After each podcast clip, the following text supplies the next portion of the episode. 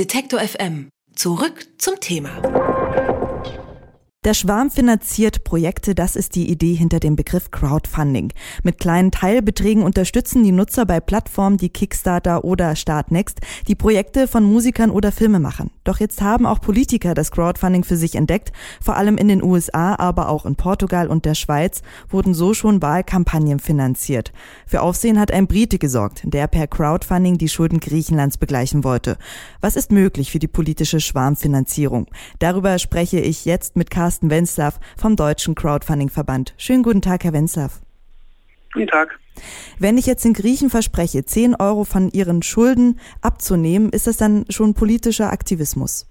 Ähm, sicherlich schon. Also selbst wenn diese, diese Crowdfunding-Kampagne, von der Sie sprachen, die ist ja sozusagen gescheitert, weil das Ziel ähm, im ersten Schritt nicht erreicht worden ist. Aber ich bin der Meinung, auch ohne dass ein einziger Cent geflossen ist, ist da schon viel erreicht worden, weil es gezeigt hat, dass die Bürger Europas nicht den Politikern oder dem Europäischen Parlament es überlassen, eine Lösung dafür herbeizuführen. Also glauben Sie, es hat, auch wenn es jetzt finanziell nichts gebracht hat, auf jeden Fall eine gute Signalstärke? Also wir sehen mehr und mehr, dass einfach äh, Bürger, jetzt unabhängig, ob einem jetzt wie man selber zu Griechenland steht oder nicht, aber dass die einfach sagen, wir wollen dieser Lösung uns nicht auf die Institutionen alleine verlassen. Und äh, die Berichterstattung darüber zeigt auch, dass viele Leute bereit sind, das auch eher symbolisch zu unterstützen. Ich glaube, die wenigsten Leute sind jetzt scharf auf eine Postkarte von Zypras, aber wollen dann halt mit einem kleinen Betrag was einfließen lassen.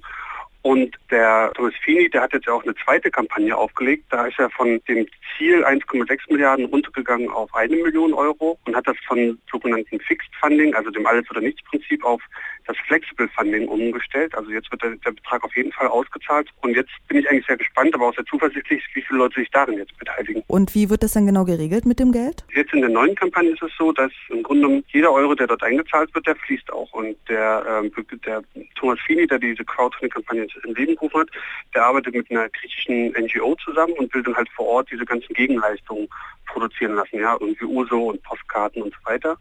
Ähm, und ähm, und will halt versuchen, auch junge Leute dort eben ähm, über das Geld zu beschäftigen. Das heißt, die Leute, die wirklich Griechenland unterstützen wollen oder die griechische Bevölkerung, die ähm, müssen da jetzt von teilnehmen. Das Geld wird dann auch dort ankommen, aber es wird natürlich nicht genutzt, um jetzt die Schulden zu decken. Ich glaube, das wäre eher eine symbolische Aktion. Okay, Sie haben schon gesagt, es gibt eine kleine Gegenleistung, denn normalerweise ist es ja tatsächlich so, der Deal bei Crowdfunding-Plattformen, du gibst mir Geld und dafür bekommst du ein Produkt. Aber die wollen ja jetzt nicht unbedingt den Uso haben oder eine Postkarte. Wenn jetzt das Crowdfunding zu einer politischen Entscheidung wird oder da irgendwie da sich mit einbezieht, ist das dann noch überhaupt im Ursprung der Idee von Crowdfunding? Wir nennen das eigentlich in der Branche sogenanntes Civic Crowdfunding oder zivile Crowdfunding, weil man nicht direkt davon selber profitiert von dem, was dann zusammenkommt. Bei vielen Crowdfunding-Aktionen hat man vielleicht am Ende ein Musikalbum oder einen Film in der Hand. Und hier ist es ja so, dass das Geld anderen Leuten zugutekommt. Also sozusagen wie eine Art Spende vielleicht vom, Charakter her. Aber, aber grundsätzlich haben Sie schon recht. Hier entsteht eigentlich eine Art Kaufvertrag. Das heißt, der, der Initiator der Kampagne muss dann im Grunde genommen, wenn er dann Uso verkauft oder für 5000 Euro einen Luxustrip nach Athen, muss das auch dafür sorgen, dass es bereitgestellt werden. Sonst könnte der Geldgeber das dann auch zurückverlangen. In den USA hat sich die Schwarmfinanzierung in der Politik ja schon durchgesetzt. Auch in der Schweiz und in Portugal nutzen die Politiker das Geld für Wahlkämpfe oder eben diese Plattform und für Wahlkämpfe Geld zu sammeln. Warum hat sich das in Deutschland so noch gar nicht durchgesetzt? Also es hängt sicherlich einerseits damit zusammen, dass wir eine relativ gute Parteienfinanzierung haben und über die Parteien im Grunde die Wahlkämpfe bestritten werden und es für die einzelnen Politiker gar nicht immer Sinn macht, Geld anzuwerben, sondern sie eben Geld von anderen Gremien zugeteilt bekommen.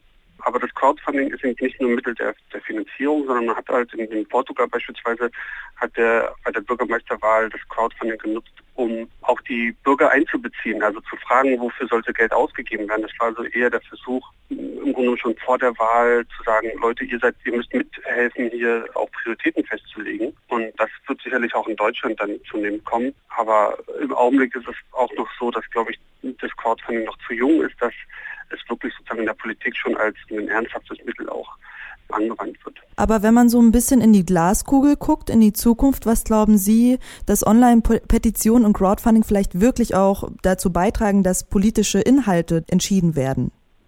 Also möglich? ich finde, Crowdfunding ist äh, für politischen Aktivismus fast schon wesentlich sinnvoller als Online-Petitionen. Also Online-Petitionen bringen relativ wenig. Wenn man Politik macht, bedeutet das eben, dass man über einen sehr, sehr langen Zeitraum Gespräche suchen muss und da braucht man einfach auch Ressourcen und Personal.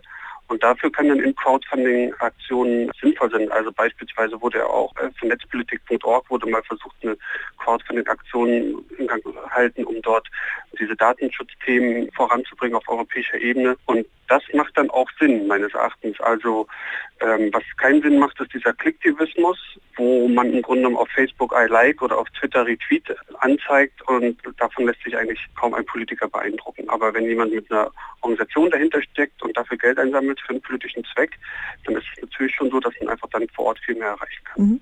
Das Crowdfunding ist in der Politik angekommen. Ob und wie das zum Zukunftsmodell werden könnte, darüber habe ich mit Carsten Wenzlaff vom Deutschen Crowdfunding-Verband gesprochen und ich sage vielen Dank für das Gespräch. Ja, sehr gerne. Alle Beiträge, Reportagen und Interviews können Sie jederzeit nachhören im Netz auf detektor.fm.